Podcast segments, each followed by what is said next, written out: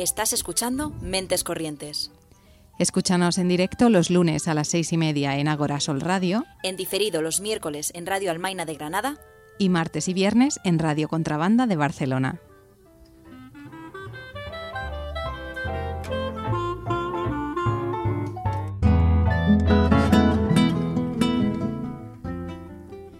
Se acerca la Navidad, las cenas de empresa, las comidas familiares, los debates, las discusiones, los conflictos.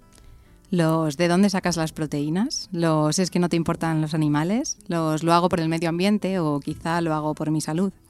Quizá debatimos por naturaleza o lo hacemos por preocupación, por desconocimiento o por exceso de información, pero nos encontramos siempre con los argumentos en la punta de la lengua y las palabras atropelladas, intentando hacer ver al otro que, una vez más, tenemos razón. Pero entre tanta lucha y entre tanta verborrea, ¿existe acaso la verdad?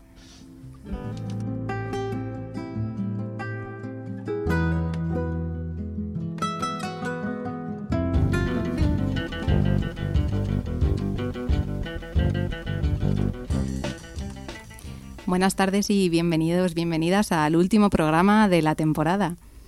Aquí estamos una vez más, eh, como quedaba poco tiempo para el 24 y para el Fun Fun Fun 25, hemos dicho, ¿por qué esperar?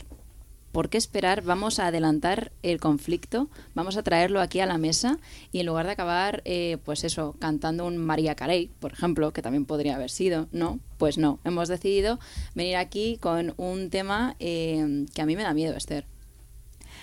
A mí me da miedo, pero, pero no al mismo tiempo. Creo que un poco, y, ya sí, por, por, ir asentando el mensaje de lo que queremos traer hoy, eh, que es un poco también uno de los bloques de, la charla ¿no? que hablaremos, es porque hay ciertos temas que, que nos generan tanto conflicto, ¿no? que nos cuesta tanto a veces escuchar la, la postura del otro o, o parece que, que para poder llegar a un punto de acuerdo siempre tiene que haber solo una verdad, ¿no? Y hay veces que, que hay muchas verdades en el tintero, ¿no? Y al final cada cual está un poco donde le resuena. Entonces, yo confío en que esta mesa, más que un punto de conflicto, es en realidad un punto de solucionar esos conflictos que tanto se dan y que, y que realmente de todos, si, si hablamos de este tema que es la alimentación, lo hablamos desde, desde que es algo importante para todos y que nos mueve.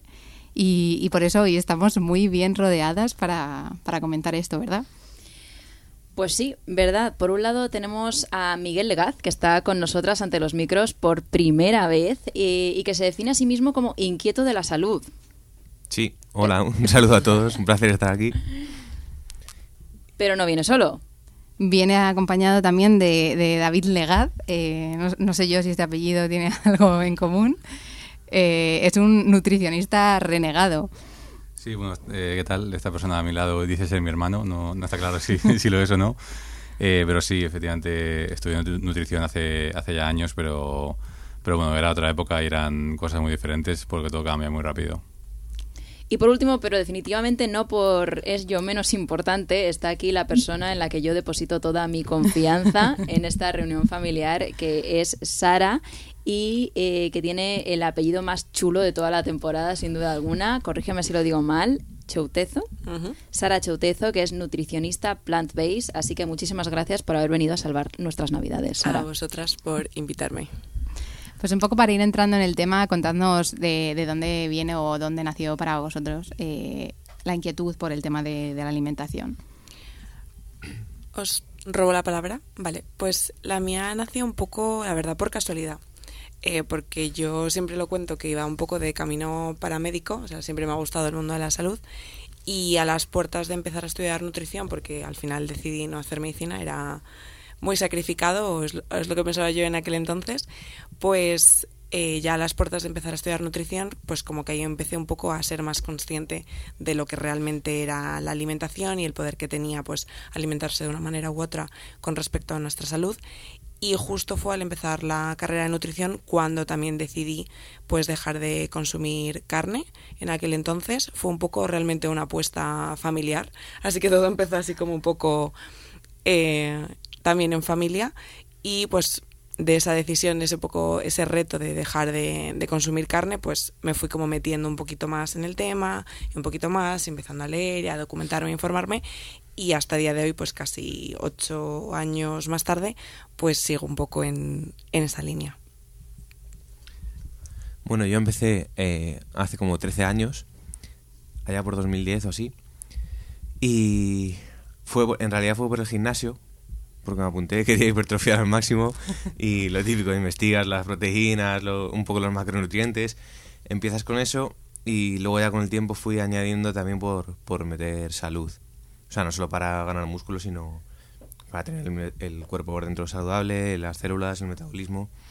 Y luego a raíz de haber estado enfermo hace ya casi dos, dos años con el COVID en el hospital, eh, pensaba que algo fallaba porque yo pensaba que hacía todo bien y entonces me puse a investigar mucho más y a raíz de ahí, bueno, fui tirando de la manta y, y aprendiendo más en serio, estudiando ya cursos aunque sean privados, fisiología y un poco de bioquímica y, y bueno, a partir de ahí ya enfocándolo más a la salud más que, al físico de, de, gimnasio.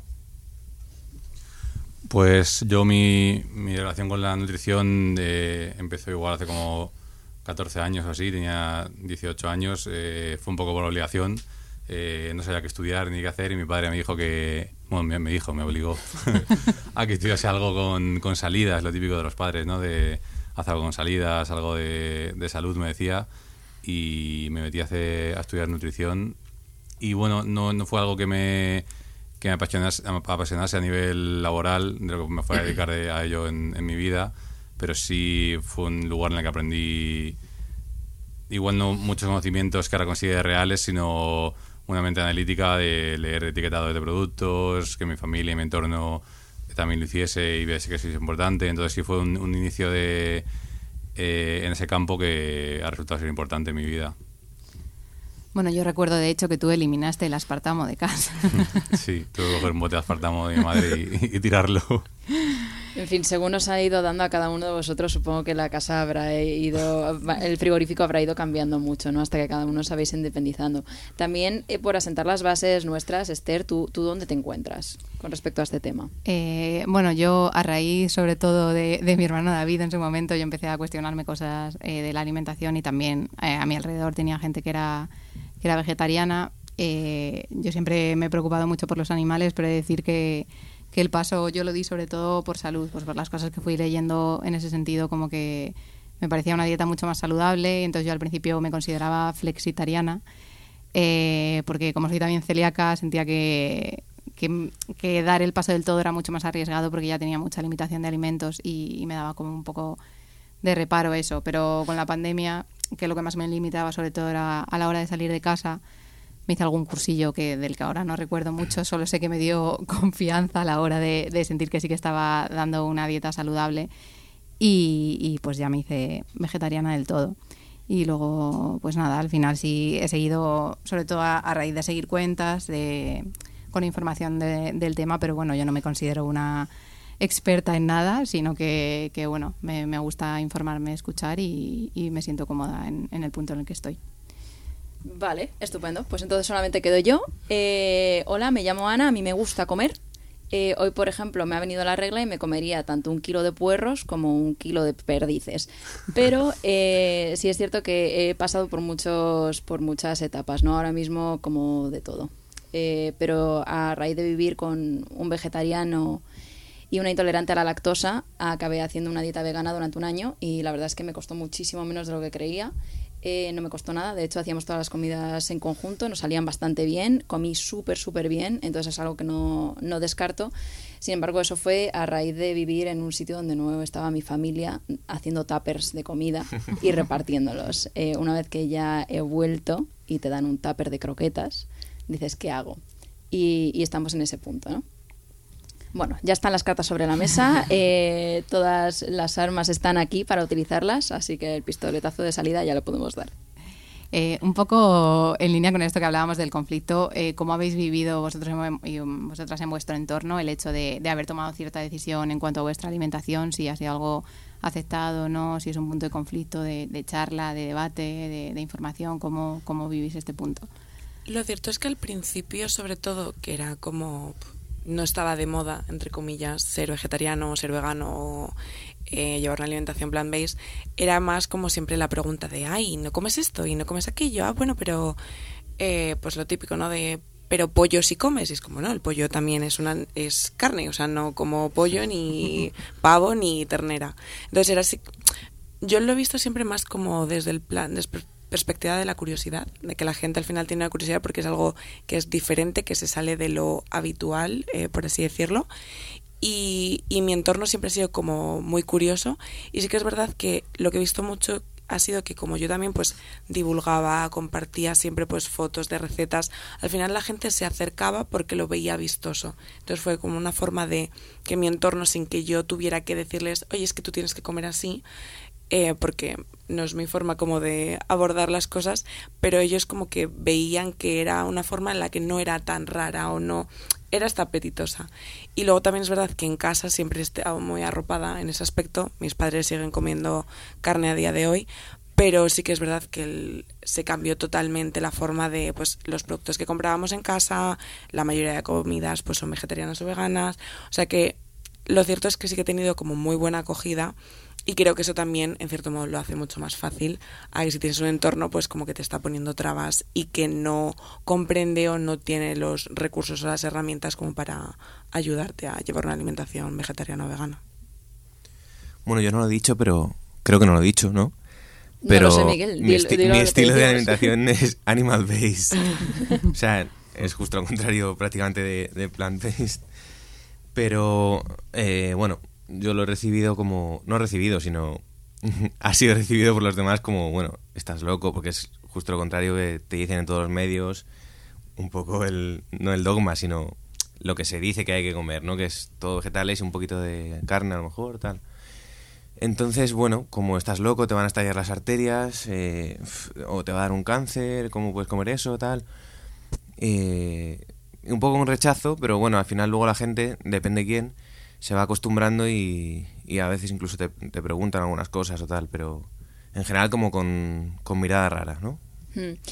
A raíz de que ahora mismo has dicho esto, por ejemplo, eh, sí que puede que se esté invirtiendo un poco la reacción de la gente, igual que antes cuando yo recuerdo cuando éramos pequeños, realmente la palabra vegetariano no existía al menos en mi vocabulario, no estaba en mi día a día, ¿no? Sino que, de hecho, el que ir a un restaurante con padres y que los niños se pidiesen un, entrecot, un, con patatas, un algo así, era lo típico, ¿no? Que un niño se coma las verduras, se supone que como niño no te gustan las verduras. Entonces, como niño ya creces diciendo, yo como carne sí o sí.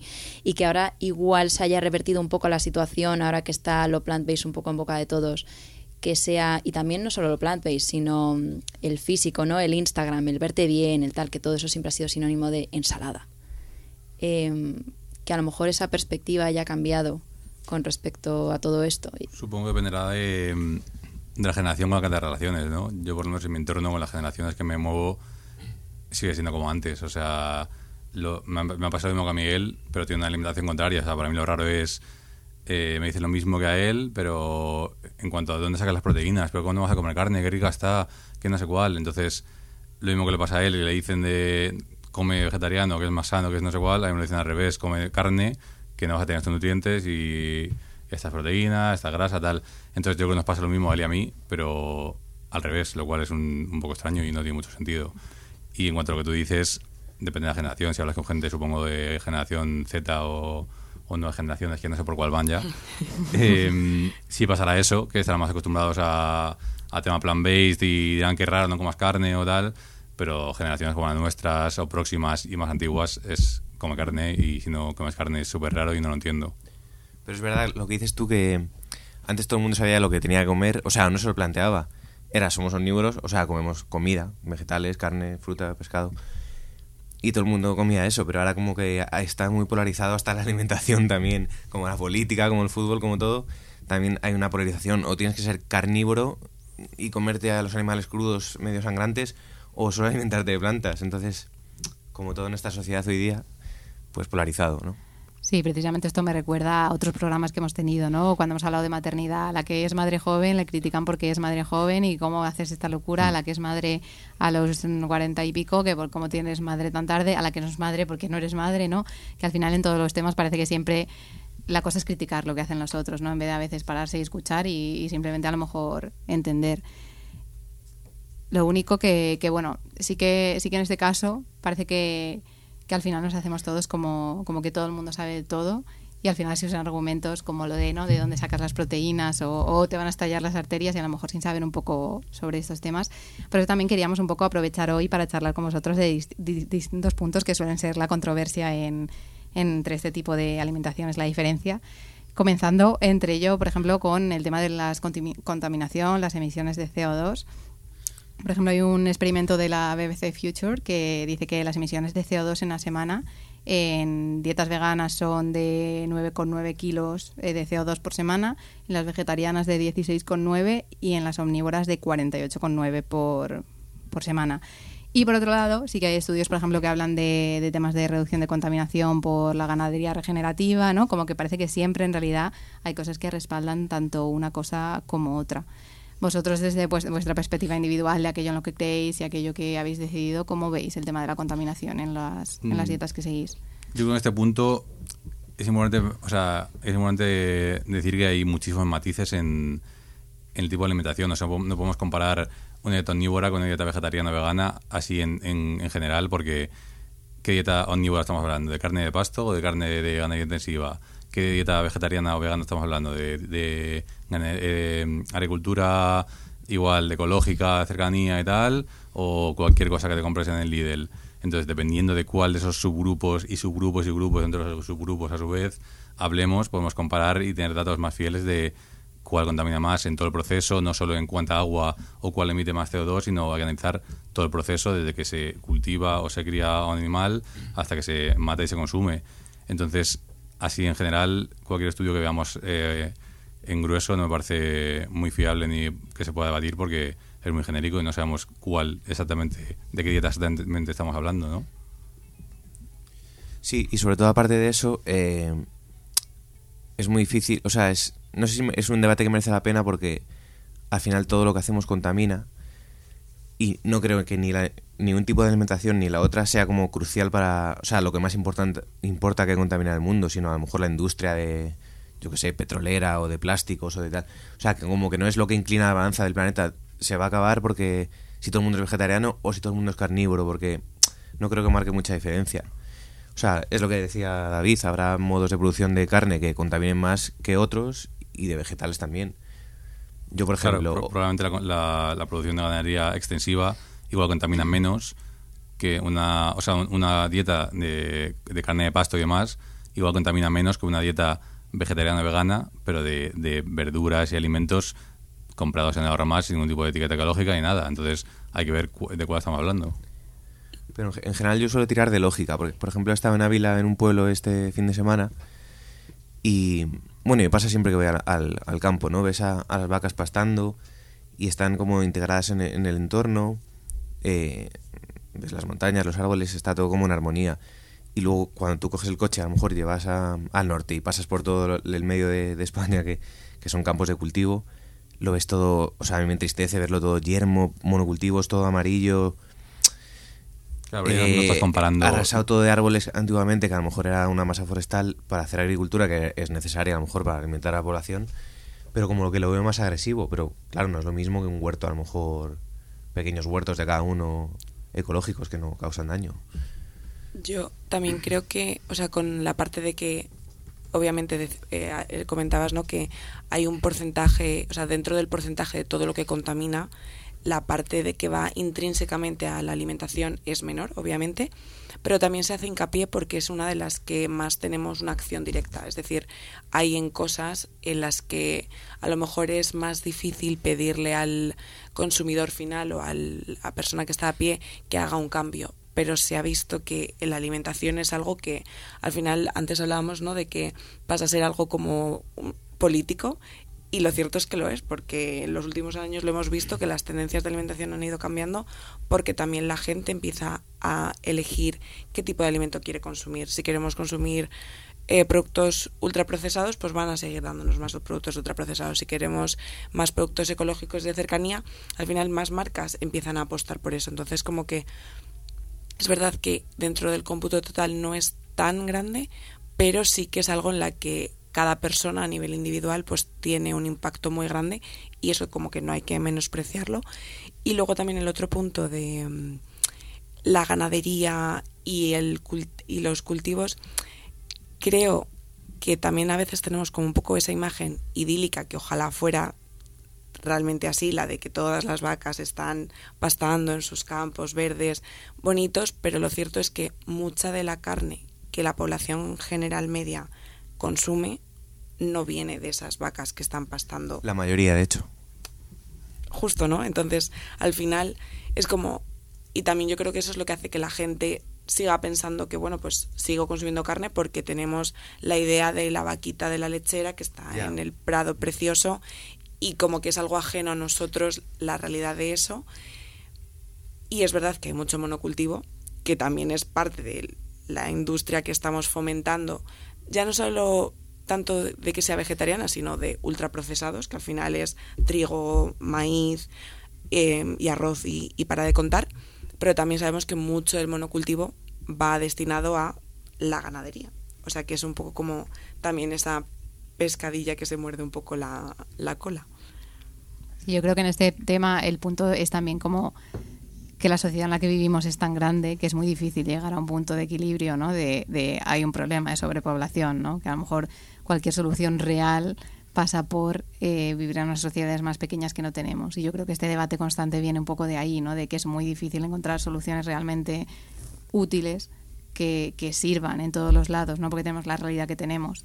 Sí. De hecho, me parece interesante recalcar con lo que ha dicho, lo que has dicho tú, que, que tenemos un campo de acción amplio para actuar, pero por ejemplo también con las tecnologías. O sea, no podemos decir, no es que no voy a consumir esto porque contamina mucho producirlo, mientras me compro un móvil cada año. ¿eh? No lo digo porque seas tú, ¿eh? digo en general la gente, o sea que hay muchos campos en los que se puede actuar. Total, que lo de la contaminación me parece, para aplicarlo a esto, no sé si es lo más útil la hora de cantarte por una alimentación u otra, me refiero puede haber otros mil motivos mucho más. También es que se da mucho la, la, producción masiva, ¿no? En todos los ámbitos, es como sí. los coches, que llega un punto en el que eh, la gente pierde, la gente que, que, los hace pierde menos dinero haciendo de más y dejándolos en parkings, cementerios, que haciendo de menos. Entonces al final te encuentras con que antiguamente una familia mataba un cerdo y un cerdo les daba para todo el año y ahora se matan a muchísimos más cerdos y se tiran a la basura muchos más cerdos. Claro, pero por, vivir en ciudades, o sea, por precisamente no matarlo cada uno. En los pueblos se puede hacer eso. Ahora en las ciudades, pues para abastecer de cualquier cosa que coma cualquiera, es lo que, lo que decía este al principio. Para alimentar a 8.000 millones de personas, el planeta, hagas lo que hagas, vas a contaminar. Podemos entrar en cuál contamina un poco más, cuál menos, pero es imposible hacer algo más o menos sostenible. A no ser que desmontes las ciudades, eh, te expandas en la superficie, eh, construcciones bajas, pueblos, pequeñas poblaciones que se autoabastezcan, como has dicho tú, tanto de cerdos como de vegetales. Claro, sí, sí, pero eso sería posible porque, por ejemplo, eh, ¿realmente se costaría tanto que la gente, o sea, alimentarnos a todos? ¿O es que no se quiere? Porque hay, yo, yo creo que no, pero que hablen también los Vale. demás. En realidad no somos tantos. El otro día leía un artículo que decía que toda la población mundial cabe, asignando un metro cuadrado a cada persona, cabe en media isla de Tenerife. Entonces, si lo piensas a escala global, dices, no somos tantos, ¿no? Otra cosa que necesitamos más espacio porque nos movemos, viajamos, tal, pero toda la población mundial cabe, cabe en media isla de Tenerife. Pero- Entonces, no somos tantos, ¿no? Y también, sobre todo, está, mira, hace un par de semanas asistí a un congreso de nutrición plant-based en Barcelona y una de las ponencias hablaba sobre la, lista de la compra. Eh, bueno, una- la cesta de la compra, pero mirada desde un plano más como herramienta política. Y explicaban que al final, pues podemos decir, ¿cuál es la mm, lista de la compra perfecta? Bueno, eh, según cómo la mires, la lista de la compra eh, puede ser una lista de la compra de supervivencia, es decir, una lista de compra energética en la que básicamente los alimentos que están ahí están enfocados a cubrir nuestros requerimientos energéticos y ya está. Puede ser una lista de la compra eh, más nutritiva, ¿no? Que vale, vamos a intentar aportar todos los nutrientes que nuestro cuerpo ne- necesita. Y pues una lista de la compra eh, más social o de ocio en la que vamos a incluir alimentos o productos que a lo mejor son totalmente prescindibles, pero en lo que a día de hoy, sobre todo en Occidente o en ciudades pues que están más desarrolladas, consideramos que debería estar en una lista de la compra, eh, pues, eh, pues no puede faltar, ¿no? Entonces, tenemos, yo creo, em, recursos para alimentar a todo el mundo. Pues puede que sí, esto es opinión personal. El problema es con qué lista de la compra queremos alimentar a todo el mundo. Si con la lista de la compra básica de supervivencia, de requerimientos energéticos y ya está, o queremos tener pues la variedad de productos que a día de hoy tenemos en muchos supermercados, que está genial, es muy variada, pero hay muchos de ellos que son totalmente prescindibles desde el punto de vista nutricional, por ejemplo. Mm. Y ahí es donde entra también el estatus, un poco de las personas, ¿no? Porque me estoy acordando ahora mismo del Reels que se hizo viral del chico que pagaba los 7 dólares por el café con hielo. Bueno, pues no sé si depende tanto del estatus, por lo que decía Miguel. Una familia cualquiera puede decir, no puedo permitirme comprar todo ecológico, pero sí puedo permitirme yo y mi pareja y mis hijos tener un iPhone nuevo cada año. Entonces, no depende del estatus, depende en qué te consideres importante en tu vida y en qué decidas invertir ese dinero, en móvil cada, año eh, nuevo cada año o en comida de calidad para ti y tu familia, ¿no? Depende, es cuestión de prioridades, como todo en la vida. Sí, pero bueno, también se da el caso de mucha gente que ni siquiera tiene un iPhone. No, claro, en esos casos... Sí, pero hablando de eso, lo curioso sería que cuanto más gente tengas que, alimentar, lo que habría que buscar es la densidad nutricional, o sea, que la menor cantidad de alimento eh, nutra lo máximo posible. Entonces, por ejemplo, lo veía además esta mañana, una, una ternera eh, aporta como un millón y medio de, de calorías que da para alimentar a un ser humano durante 500 días más o menos. Entonces, claro, ¿cuánto, si es solo de vegetales, vegano o vegetariano, vegetariano quizás se come huevo, otras cosas no, pero un vegano, imagínate. Para nutrir a un ser humano durante 500 días, ¿cuánta cantidad necesita de comida y cuánto espacio para cultivarla? ¿Cuántos recursos para sacarla adelante? Entonces, claro, mm, que se pueda alimentar a la población, sí. ¿Cómo? O, esa población como viven, grandes ciudades, pequeñas, pero ¿cómo alimentarla? Depende del modo de vida que tengamos, es diferente, pero poder yo creo que se puede. Claro, la pregunta estaría en cuánto necesitas para cultivar, o sea, para criar esa vaca. Depende cómo la, cómo la criemos. Si enjaulada en una y hormonada y medicada en una jaula o, o, en, o en el campo, claro, es que es que todo es muy relativo. ¿Y cuánto tiempo tiene que estar sin comer esa gente para que esa vaca crezca, no? A, un ritmo normal. ¿Qué gente? Esa persona que vive 500 días de esa vaca, ¿cuánto tiempo tiene que estar? Porque no tiene un proceso de, crianza muy rápido para que crezca mucho y rápido. Es, a lo mejor son, me invento, 10 años para que llegue a su punto óptimo de la mato y me la como. Contando, contando que ya tienes en el pueblo, imagínate unas vacas. un plan detox de toda la vida. Chicos, ya está, un, ayuno, y ya está, no pasa nada. Está de moda ahora. Intermitente. Claro, peores cosas han hecho. Bueno, aprovechando que, comentas esto, queríamos hablar un poco también esta parte de los valores nutricionales, que suele también ser como el punto así más clave de, discusión. Por un lado están, eh, bueno, no vamos a entrar así en detalle de los datos, pero estos mm, estas informaciones que dicen que la carne roja es es un bueno cancerígena no creo que es un posible un carcinógeno probable, se considera. Eh, pero por otro lado, sí que es verdad que también se dice, pues eso, de cara a las dietas vegetarianas, que son más bajas en calorías y en densidad de nutrientes por unidad de volumen, por lo que hay ciertos alimentos que se tienen que tomar en mayor cantidad. Se comenta que esto puede ser un problema de cara, por ejemplo, en casos de los niños que tienen un estómago más pequeño. Y, esta parte de conflicto a nivel mm, valor nutricional, pues se traslada a tema de proteínas, grasas, hierro, zinc, calcio, no como que hay muchos apartados y mucho debate en cuanto a aporta más la proteína vegetal, la proteína animal, eh, cómo es la absorción del hierro, etcétera, etcétera. Para no hablar nosotras mucho y daros la oportunidad a vosotros también que ya habéis venido de charlar de esto, si queréis aprovechar para comentar cómo, cómo lo vivís, cómo lo, lo, consideráis acerca de vuestras dietas cada uno.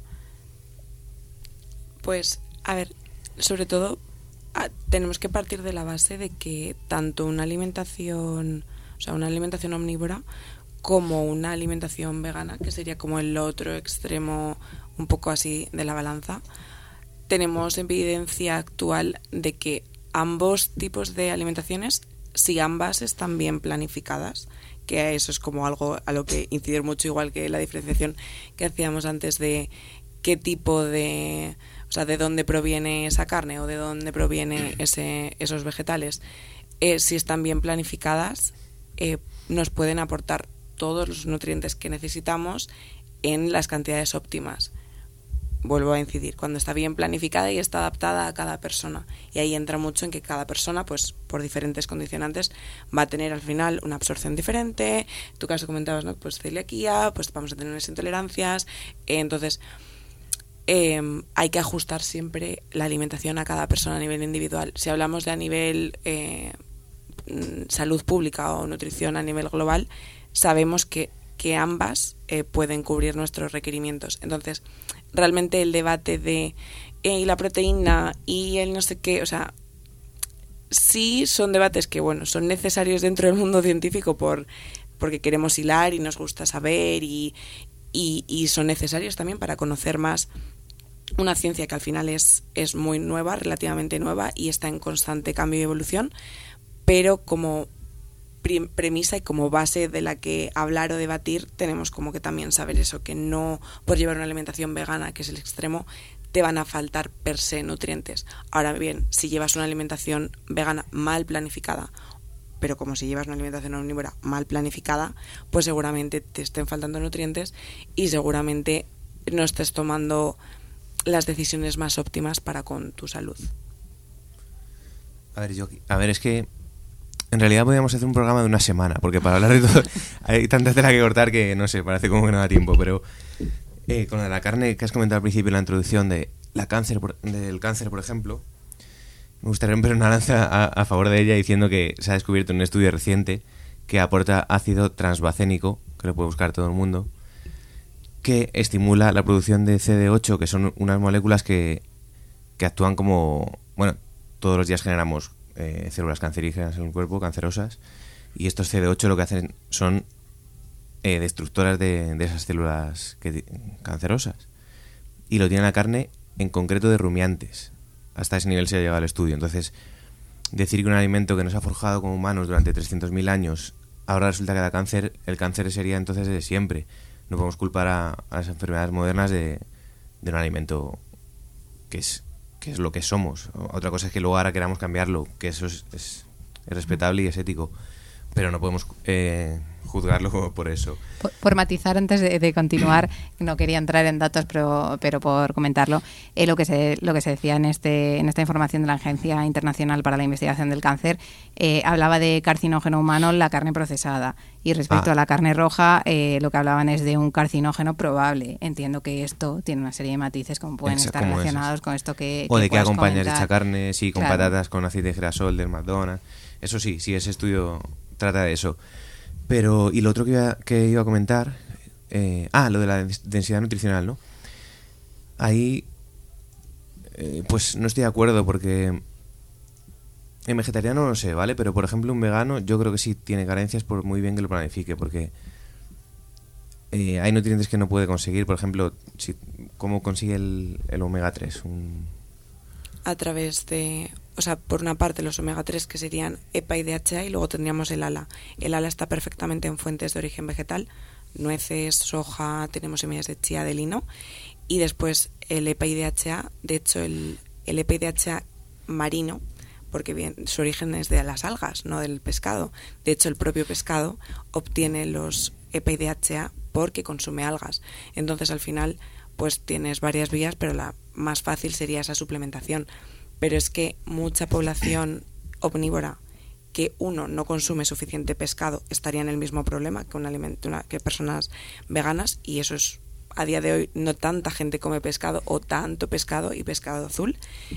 Y eh, dos son eh, nutrientes que estamos como conociendo últimamente que también están en boca de todos precisamente esto porque la nutrición es una ciencia nueva y que nos permite pues conocer un poco más cómo optimizar la salud humana pero eh, si una persona omnívora no come pescado estaría en el mismo problema que un vegano y no se le pondría en el punto de mira que quizás se le puede poner a una persona claro, que sea vegana pero entonces no sería omnívoro, porque los omnívoros comen de todo. no, pero es omnívoro. O sea, un vegano también es omnívoro. O sea, per se es omnívoro. Otra cosa que ha elegido no comer un alimento. Una persona que tiene alergia al pescado.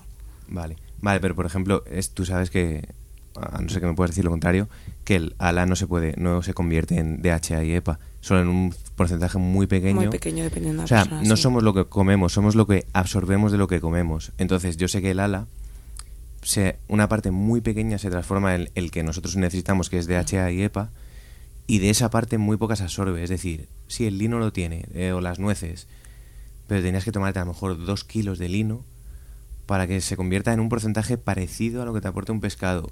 Y aún así cargaba de nutrientes que te lo van a quelar. Bueno, que es un rollo que al final no se puede. Y luego el de las algas, eh, igual.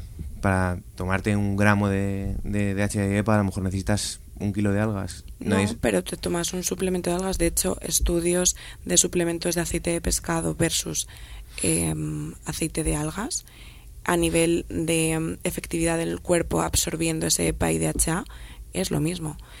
Y repito, es el pescado tiene DHA y EPA porque lo obtiene de las algas. O sea, no es que el pescado de por sí, es como el tema de la B12. La B12 es de origen bacteriano, no es Sí, sí, animal. Es la cadena trófica, la cadena trófica. Claro, entonces esos quelantes que tenemos o que mucha gente es como, no, pues es que la alimentación vegetal tiene muchos antinutrientes. Bueno, y los pescados tienen muchos metales pesados que también te los estás llevando. Sí, acompañados de, del selenio que te los que te los quela. O sea, igual que unas espinacas tienen salatos que atrapan el calcio y el magnesio para que tú no absorbas, el pescado va con selenio y con yodo y con otras cosas que quelan el metal pesado para que no te lo quedes tú. La naturaleza tiene todo pensado. Pero bueno, eh, en cualquier caso, mm, ahí entraríamos ya en el tema de suplementación, que a lo mejor está más adelante, no sé.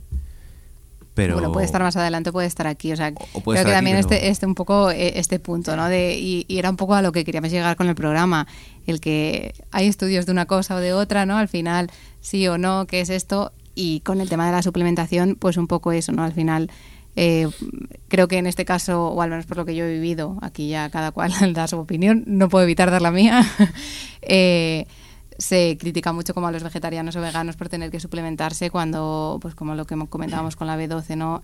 que es de origen bacteriano y al final también vivimos en una sociedad, de nuevo, que los suelos están empobrecidos, que si no lavásemos las verduras, pero pudiésemos comérnosla, a lo mejor tendrían nutrientes que a día de hoy no tenemos, entonces es como, quizá yo me estoy teniendo que suplementar porque vivimos en una, una sociedad artificial y el que come carne a lo mejor se suplementa indirectamente porque está comiendo carne suplementada, ¿no? Entonces, como que yo he de decir que, que personalmente, antes de tomar la decisión de ser vegetariana, yo siempre decía, no seré vegetariana porque yo sí me tengo que suplementar, para eso lo tengo de forma natural, hasta que, bueno, vas informándote y creciendo. Y no me parece tan malo el tema de la suplementación, en este caso concreto, porque al final creo que todos nos suplementamos, ¿no? O ahora que hay mucha carencia de vitamina D porque la gente no toma el sol y la gente se suplementa de vitamina D y no, no es algo como, oh, qué mal que no tienes sol, ¿no? Entonces, Claro, en el momento que, en que vivimos en un mundo artificial, tenemos que naturalizarnos nosotros de forma artificial. O sea, valga la redundancia, ¿no? Eh, pero creo que eso a día de hoy no está tan estigmatizada el hecho de, de suplementarnos como podía estar eh, antes. Eh, con el tema de los estudios que decías, es un. Para mí es un mundo que, o sea, con Miguel lo, lo hablo muchas veces, que para mí la nutrición es la ciencia más inexacta que hay porque siempre vas a encontrar un estudio que dice una cosa y otro que dice radicalmente la opuesta siempre a un estudio se va a acusar de que hay unos eh, intereses detrás, de que no sé qué compañía lo está financiando, y al otro lo mismo. Entonces, a no ser que tengas la capacidad de coger los dos estudios y tú mismo analizarlos y llegar a una conclusión independiente, eh, te vas a creer el que quieras creerte y el que más cuadre con tu pensamiento. Entonces, ¿qué haces? Totalmente, pero también es verdad que siendo un poco crítico y tú, por ejemplo, que has estudiado nutrición eh, y estudiando un poquito de, o sea, tienes algunas herramientas que te dan solidez de qué estudios sí y qué estudios no. Porque, por ejemplo, el tema de los antinutrientes. Yo me he leído muchos. O sea, si nos leemos solo el abstract o el, el resumen, claro, bueno, esa es la conclusión del estudio, perfecto. Ahora, si tú te lees el estudio bien en profundidad, que eso, pues es verdad que no todo el mundo lo hace, a lo mejor el estudio es un caso aislado de una persona que consume una cantidad que no es nada realista de X alimento o un estudio en ratas que les dan, o sea, que hay que un poco contextualizar qué estudio, porque decir a todo el mundo, no, yo he visto un estudio, bueno, ¿qué estudio has visto? ¿Cómo, He visto el titular de un estudio, ¿no? cómo, exacto, cómo estaba diseñado el estudio? Y, y para ambos lados, tanto para eh, avalar em, la posición sobre una dieta vegetariana como para avalar la posición sobre una dieta omnívora. De hecho, hay estudios que comparan dieta omnívora y dieta vegetariana y los resultados, o sea, los outcomes del estudio son iguales. En plan, no hay en ese estudio en concreto con los parámetros que se medían en la población que se medía, los resultados que se quieren observar, no hay diferencias significativas entre un tipo de alimentación u otra. Y eso también es necesario verlo, no por llevar un estilo de alimentación o... Ese estudio ya no me interesa. Ese no me interesa, pero solo busco los que dicen lo que o reafirman lo que yo pienso. de ahí que creo que como tenemos que ser críticos, ¿no? Pero eso no quita que, mm, que al final alguna evidencia tenemos que, que seguir, porque si no todo estaría como, bueno, yo creo esto, yo creo lo otro. Entonces sí que hay que, hay que intentar ir a esos estudios, sobre todo pues más poblacionales, más grandes, que están mejor diseñados, e intentar ver esos como una herramienta que tampoco son la verdad absoluta, porque es verdad que es una ciencia que... porque hay estudios que son muy difíciles de hacer. Claro, es que yo creo el, el punto crucial de los estudios que no noten diferencias entre una alimentación y otra, creo, sin haberlos leído, ya te digo, es que no se han podido hacer a tan largo plazo como para verlo, porque la, al final la nutrición humana y, y la salud en general no puedes apreciarlo en dos semanas ni en tres años. O sea, igual tienes 30, empiezas el estudio, cuando tienes 70, no, no te salta algo eh, por esa alimentación que ha llevado mal tantos años, ¿no? Entonces, ¿qué estudio lleva tantos años comparando eso con personas aisladas, con un contexto controlado para poder analizar y decir, después de 70 años hemos podido comprobar que esto es así, esto es así? Entiendo que ninguno. Por eso es tan difícil. Hay estudios de dos semanas con dos gemelos que son eh, genéticamente iguales, hasta uno dos semanas comiendo omnívoro y otro dos semanas comiendo vega- vegano. Y no hay diferencias, claro, dos semanas. Ponles 30 años, ¿no? 40. De hecho, ahora ha salido un estudio así en 22 pares de gemelos, eh, siguiendo, o sea, control al- aleatorizado de dieta vegana y omnívora, y los resultados han sido, se medían entre otros marcadores LDL, HDL, eh, y han salido resultados positivos para con dieta vegana comparado con omnívora, ambas saludables, ambas altas en hidratos de carbono, eh, ambas eh, de la misma calidad nutricional, por así decirlo, porque claro, luego esa es otra. Eh, no, es que un estudio dice, claro, con, compara- comparado con qué, porque si es eh, la peor dieta vegana con la mejor Claro. dieta omnívora, Hay que no me comparar siempre vale. los, los prime de las dos, porque si no, no tiene sentido. Por eso, por eso a mí me cansan mucho los estudios y, y no me gusta hablar de los estudios. Lo hablo porque sa- se saca siempre lo de, es que un estudio dice y ya digo, vale, pues hay un estudio que dice esto otro. Pero los estudios cansan mucho. A mí no me gusta hablar desde los estudios por eso. A mí me gusta estudiar más eh, cómo funciona el cuerpo por dentro, la fisiología del, del cuerpo humano y, y los alimentos. Y, pues por ejemplo, eso con lo que hablábamos antes. Yo me tomo una, un yo particularmente, ¿vale? Me tomo una lata de hígado de bacalao y sí que aporta eh, de omega 3 el 6000% recomendado de las cantidades de la mm, recomendadas. Entonces, y pero claro, no viene solo omega 3 como la pastilla, te viene con vitamina A un 500% de las cantidades recomendadas, yodo, selenio, zinc, eh, proteínas, grasas saludables. Entonces, claro, no podemos sustitu- sustituir con una pastilla un alimento animal que viene tan cargado, o sea, es de los, por ejemplo, el hígado de bacalao o de ternera, es de lo más denso nutricionalmente. Te tomas 100 gramos y no tienes que tomar más en la semana porque a lo mejor te intoxicas de vitamina A. Entonces, vale, me tomo B12 y todos los micronutrientes, grasas, eh, proteínas que tiene el resto del, del alimento en, en 100 gramos. Eh, me gusta más verlo desde ese punto de vista, ¿no? Desde un estudio dice que esto, un estudio dice que esto otro, pero tú, todo el mundo sabe, igual que lo hemos hablado, que el ala no se convierte. Entonces luego ves un artículo que dice, sí, pero toma semillas de lino y el, el omega 3 te olvida. No, porque tiene mucho omega 3, pero ¿cuánto tienes que tomar y además cuánto se absorbe? Y así pasa con la mayoría de cosas de legumbres y, y vegetales y yo por eso, a punto un día de ser vegetariano, seguí, seguí investigando y dije, ostras, pues... O sea, que no era una persona cerrada de decir, no, no, ¿qué es eso de Sí, vegetariano? Sino que sigue investigando y digo, ostras, pues a lo mejor no es lo, lo idóneo si buscas optimizar optimizar tu salud, que de hecho, según vamos creciendo, nuestra capacidad, capacidad de digerir se va perdiendo, absorbemos menos nutrientes, eh, todo se metaboliza peor, entonces hay que buscar lo, lo óptimo, o sea, lo que en la mínima cantidad más te aporte. Y eso nadie, ni siquiera yo creo en esta mesa, puede negar que lo animal, lo que decían los estudios esos, eh, de la que les gustan los estudios, eh, nada, ninguna fuente vegetal en densidad de nutrientes, no digo nos aporte también, puede superar a un alimento animal. O sea, eso no hay debate. Entonces, Claro, pero ye- no sé, no sé qué. Sí, no, llegado a este punto creo que, que, mm, que hay que hablar del factor crucial por lo que una persona se hace vegetariana, que es el- el- la, la matanza de un animal, ¿no?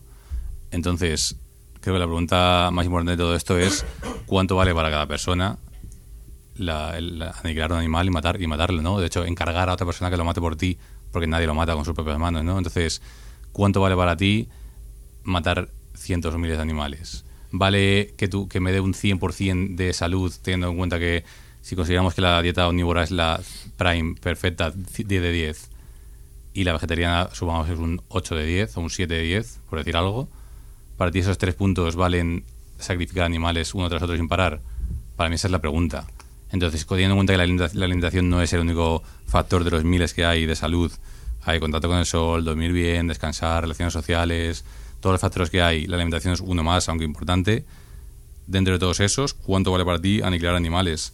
Para mí esa es la pregunta, porque no creo que ningún vegetariano lo haga por yo soy vegetariano por contaminar menos, o yo soy vegetariano porque es más sano. Creo que el 99% de vegetarianos, me invento el dato, eh, lo hace por, por el... Por Un estudio de la universidad de, mi casa.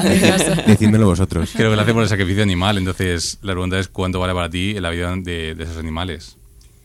Creo que aquí hay unos cuantos vegetarianos, decidme si, sea, si es por ética, por medio ambiente, por... Yo personalmente, mi principal motivo era, o sea, por, por lo que me mantuve, fue más eh, razones de sostenibilidad. Pero a día de hoy Em, la parte ética también está ahí. O sea, es como, creo que de hecho hace que refuerce más esa parte de sostenibilidad. O sea, como que hace que el, que el discurso tenga mucho más, como que se asiente más. Decir, pues no quiero contribuir a una industria que no es ni de lejos, o sea, sostenible no solo en el plano que conocemos de contaminación, etcétera, sino sostenible en, en la manera de, o sea, no me quiero comer carne de un animal que está hacinado. Pero aunque no sea eso, aunque sea un animal de pasto que está libre en la naturaleza, o sea, yo no quiero comer un animal que lo ha matado mi vecino Julio, que estaba libre, y lo ha asesinado porque yo no soy capaz de hacerlo. Aunque, aunque viva en las mejores condiciones ese animal, no me hace falta que esté hacinado para, para no quererlo. Claro, pero no aquí entramos en, en otra tajada del melón del programa de una semana, a partir del día de hoy, en el que entramos en lo siguiente, y es, siempre lo digo, que a la naturaleza no le, no le importan nuestras opiniones a tu cuerpo no le importa si a ti te molesta el sol y no te quieres poner a él y, te generas problemas en la salud. Eh, o a tu cuerpo no le, no le importa si tú dices me voy a saltar la ley de la gravedad y me voy a tirar por la ventana, te vas a estampar contra el suelo y te vas a, a, reventar. Entonces, mm, imagínate que un león o un águila o que el animal que tú quieras poner, o un herbívoro, me da igual, una cebra dice, jolín, pues yo es que estoy a comer plantas Mm, voy a empezar a comer animales porque no lo veo esto sostenible, tal, no sé qué, y se pone a comer animales.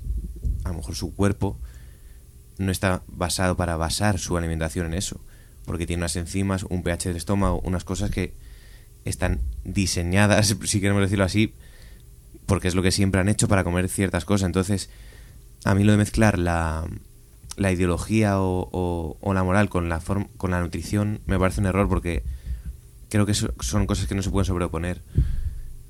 Claro, es una de las razones principales por las que se hace esto, si no, no existiría la No, la razón ética me parece perfecta. De, a mí no me gusta que, que mueran animales, tener que matarlos si tuviera que hacerlo yo, encargarlo a otro, no me gusta que, haya que matar a un animal, la, eh, que la sangre, todo, no me gusta, pero pienso que no tengo que a mi cuerpo y al, ciclo de la vida no le importa mi, mi opinión. Claro, pero también es muy fácil decir eso cuando tú no eres el que mata al animal si tú tuvieras que matar a los animales que te comes, da igual, se lo, podemos preguntar, se lo podemos preguntar a alguien de una tribu de Amazonas que el corazón de elefante que ha matado lo entierra y pide perdón a, la, al animal y a toda la tierra. Pero mejor te pregunto yo a ti y tú a mí. Vale, pues yo te digo que, Esto se está convirtiendo también un poco en la del año pasado. No, no, no, yo, yo, quiero decir que yo, a mí no me gusta asesinar animales, pero... Sí, pero si tuvieras que hacerlo serías vegetariano también, porque no serías capaz de matarlo. Seguramente le, comería a lo mejor pollos en vez de vacas, pero... Pero no comerías ni la mitad de la mitad de los animales que comes a día de hoy, entonces... es, tu opinión. está muy, muy bien hacerlo cuando lo que comes es un, un, trozo de carne sin forma ninguna animal. Es tu opinión, pero es importante decirlo que no me gusta mezclarlo de la ideología con la alimentación porque son cosas diferentes. A nuestro cuerpo no le importan las opiniones. Bueno, pero esto es como las IAS, ¿no? O sea, en un principio tú estás diciendo que también es un estado natural del que vienes, eh, pero luego ahí ya es cuando empiezas a generar conciencia, ¿no? Y te empiezas a cuestionar cosas y así es como más o menos el ser humano va evolucionando. A lo mejor el ser humano no estaba hecho para muchas otras cosas, como inventar la bomba. Y al final lo ha hecho, ¿no? Entonces como que no sabes esto sigue hacia adelante, no sigue hacia un futuro prometedor, seas vegetariano o carnívoro, pero es como que sigue. Eh, entonces viene del cuestionarse ahí. Al final, el chorizo está bueno. Yo creo que todo el mundo puede decir el chorizo está bueno, pero partes de, de la decisión es a decir, ¿dónde quiero que esté mi guerra? Porque todos estamos en una guerra y hay demasiadas como para ponerte a defenderlas todas, porque no te da de sí la cabeza te estalla, tienes que elegir una. Sí, pero la bomba puedes crearla o no, pero tu cuerpo no puedes cambiarlo con tus ideas. Pero sobre o sea, el cuerpo en este aspecto, porque luego también hay mucha corriente pues animal based, es que precisamente tampoco es esa la línea. O sea, tampoco digo que la línea sea la mía, pero el cuerpo es omnívoro. Entonces, tampoco el discurso de tampoco estamos diseñados, estamos diseñados para lo que estamos diseñados, eso también incluye consumir vegetales. No se excluyen de esa ecuación.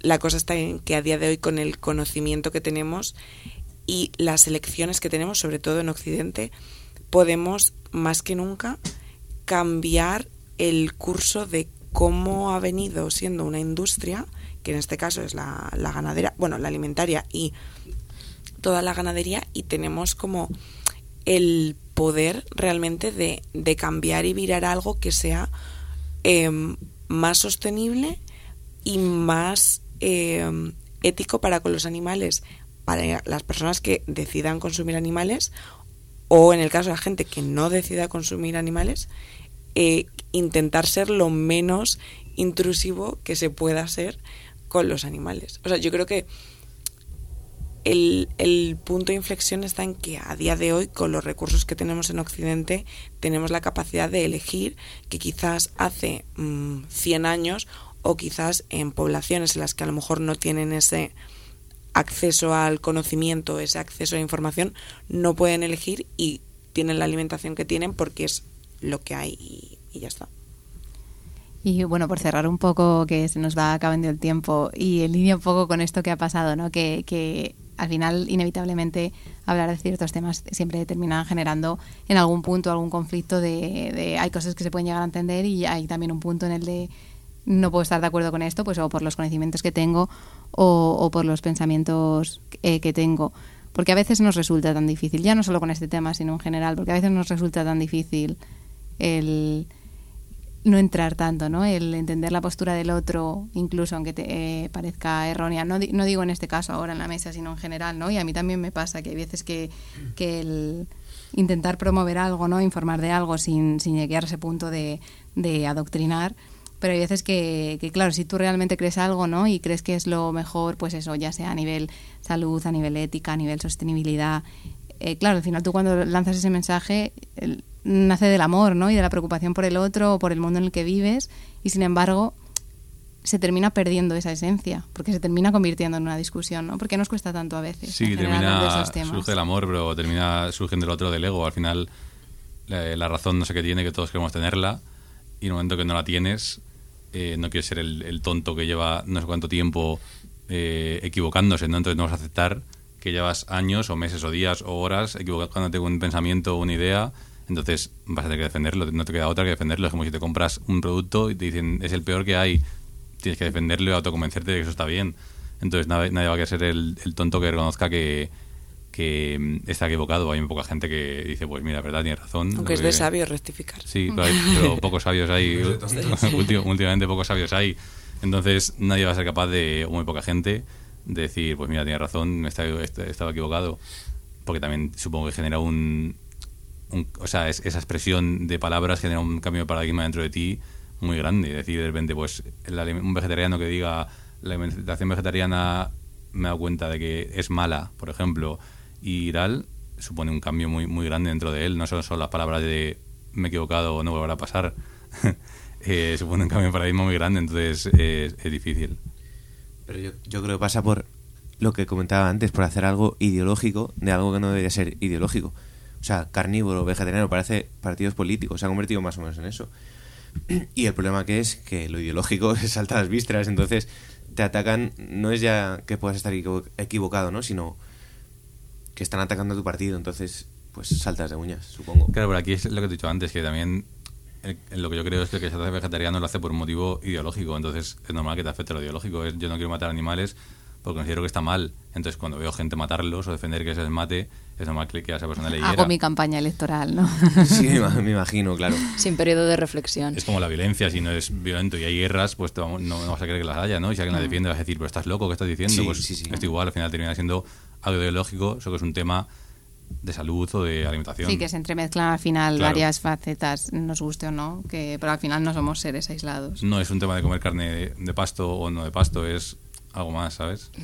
Como pregunta final, vosotros, dentro de vuestra también batalla personal, porque al final hay mucho conflicto personal dentro de todo esto, cuando además escuchas o ves algo y dices, ah, pues aquí me he colado, ¿no? Que no es de cara a otra persona, es de cara a ti mismo, también hay veces que tienes que superar ese conflicto, ¿no? En este momento estáis en un punto en el que vosotros mismos estáis bien con la alimentación que lleváis a día, a día de hoy. Yo lo cierto es que sí, y de hecho soy una persona bastante como autocrítica en ese aspecto.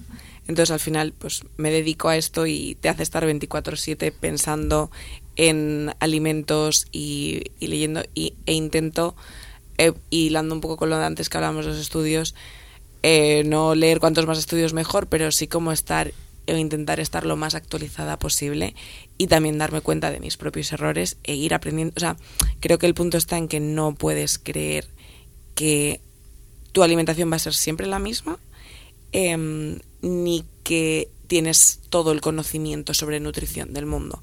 Entonces, como que si tienes esa, esa humildad también ahí de mm, mi alimentación va a cambiar porque yo voy a ir cambiando y con el tiempo también voy a ir aprendiendo a alimentarme mejor de acorde a las necesidades que vayan surgiendo, porque al final la vida es cíclica, pues irás aprendiendo y creciendo por el camino, pero desde esa base de humildad que creo que también es como necesaria también para, para tener un poco y mantener una, un balance en tu, en tu vida. Yo sí, yo también estoy contento ahora mismo, a día de hoy, y lo único, al- alguna vez me gustaría poder casar el no matar animales para tener que, para comer animales. Todavía no llego a, a- la conclusión de cómo hacerlo porque, o sea, quiere decir que, claro que no me gustaría tener que matar animales, pero la evidencia y cuanto más profundizo en ella a nivel molecular y fisiológico del cuerpo humano, como llevo diciendo en todo el programa, no me permite decir, pues aún así yo voy a decidir intentar juntar el resto, de, o sea, los nutrientes con vegetales y alimentarme así. La, la evidencia no me permite hacerlo, pero me gustaría, o sea, si alguna vez descubro que se puede, Si alguna vez descubres duda. que se puede, eh, no necesitarás trabajar ya el resto de tu vida, Miguel. Ya, si alguien me hiciera caso, claro.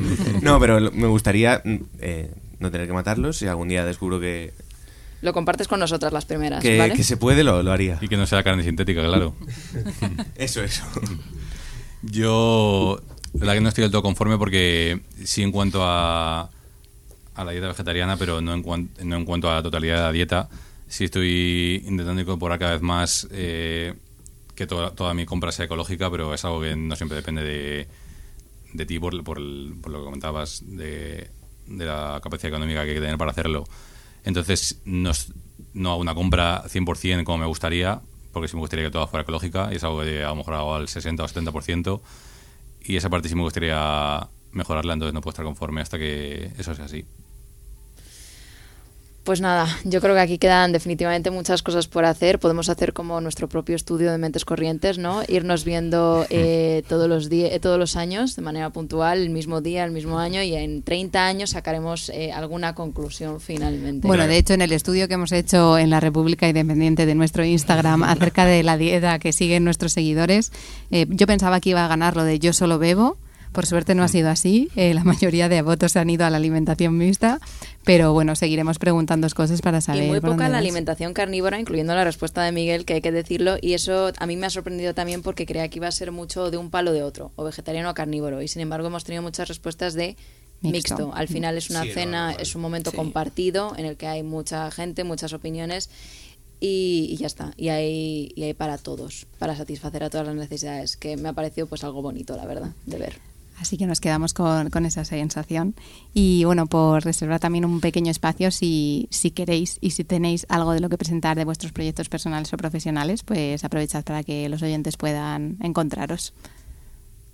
Yo, por mi parte, pues bueno, para todas las personas que nos escuchen, que sí que llevan una alimentación vegetariana o vegana o que quieren hacer el, el paso, tú incluido algún día si quieres, ya lo intenté. eh, pues es el, al final está ahí el servicio disponible ¿no? de asesorías nutricionales en el que, bueno, pues sobre todo es algo que creo que es, y el- enfatizar en eso también antes, Eh, creo que al final la clave o cuando estamos hablando de salud, lo más importante es personalizar. Eh, la salud es algo totalmente individual y creo que como profesionales es importante pues ir uno a uno con cada persona y ver, intentar asesorarla de la mejor forma para intentar encontrar eso que le funcione a, a ellos en busca de, de su salud en, en particular y su camino hacia un estilo de vida, vida saludable. Así que si necesitan una nutricionista que esté especializada en alimentación basada en plantas, pues aquí me tienen. Dejaremos el enlace en el post para que podáis encontrarla. Pues yo de momento no divulgo nada porque no me dedico a ello, aunque estoy pensando en hacerlo. Pero eh, os animo a todos a que sigáis a ella, si queréis hacer una alimentación vegetal para que no os falte nada, de nutrientes. Y si sois carnívoros también para ver otro punto de vista, que sigáis a, a la cuenta que os ha dicho ella. Nada, redirijo mis hipotéticos followers a, a su cuenta también porque no tengo... Lluvia de followers, gracias chicos. un triple. No, no tengo redes que, que tengan que ver con esto que se puedan seguir, así que y de otra cosa tampoco, así que nada, por mi parte nada. Pues nada, muchísimas gracias a los tres por haber venido hoy aquí. Que paséis eh, una buena cena, comida, lo que sea que hagáis cada uno en vuestras casas, donde se hable de esto de la mejor manera posible. O que no se hable. o que no se hable también. Mejor comer y callar. Pues muchas gracias por haber venido. Gracias. Gracias. Gracias a vosotras. Y para los oyentes que aún quedéis por aquí, como ya sabéis, nos gusta acabar con un poco de música y esta vez os traemos el tema fuerte de Andrés Hernández, que le mandamos un abrazo muy fuerte desde aquí, está siempre ahí al pie del cañón y bueno, hoy nos acompaña con su música.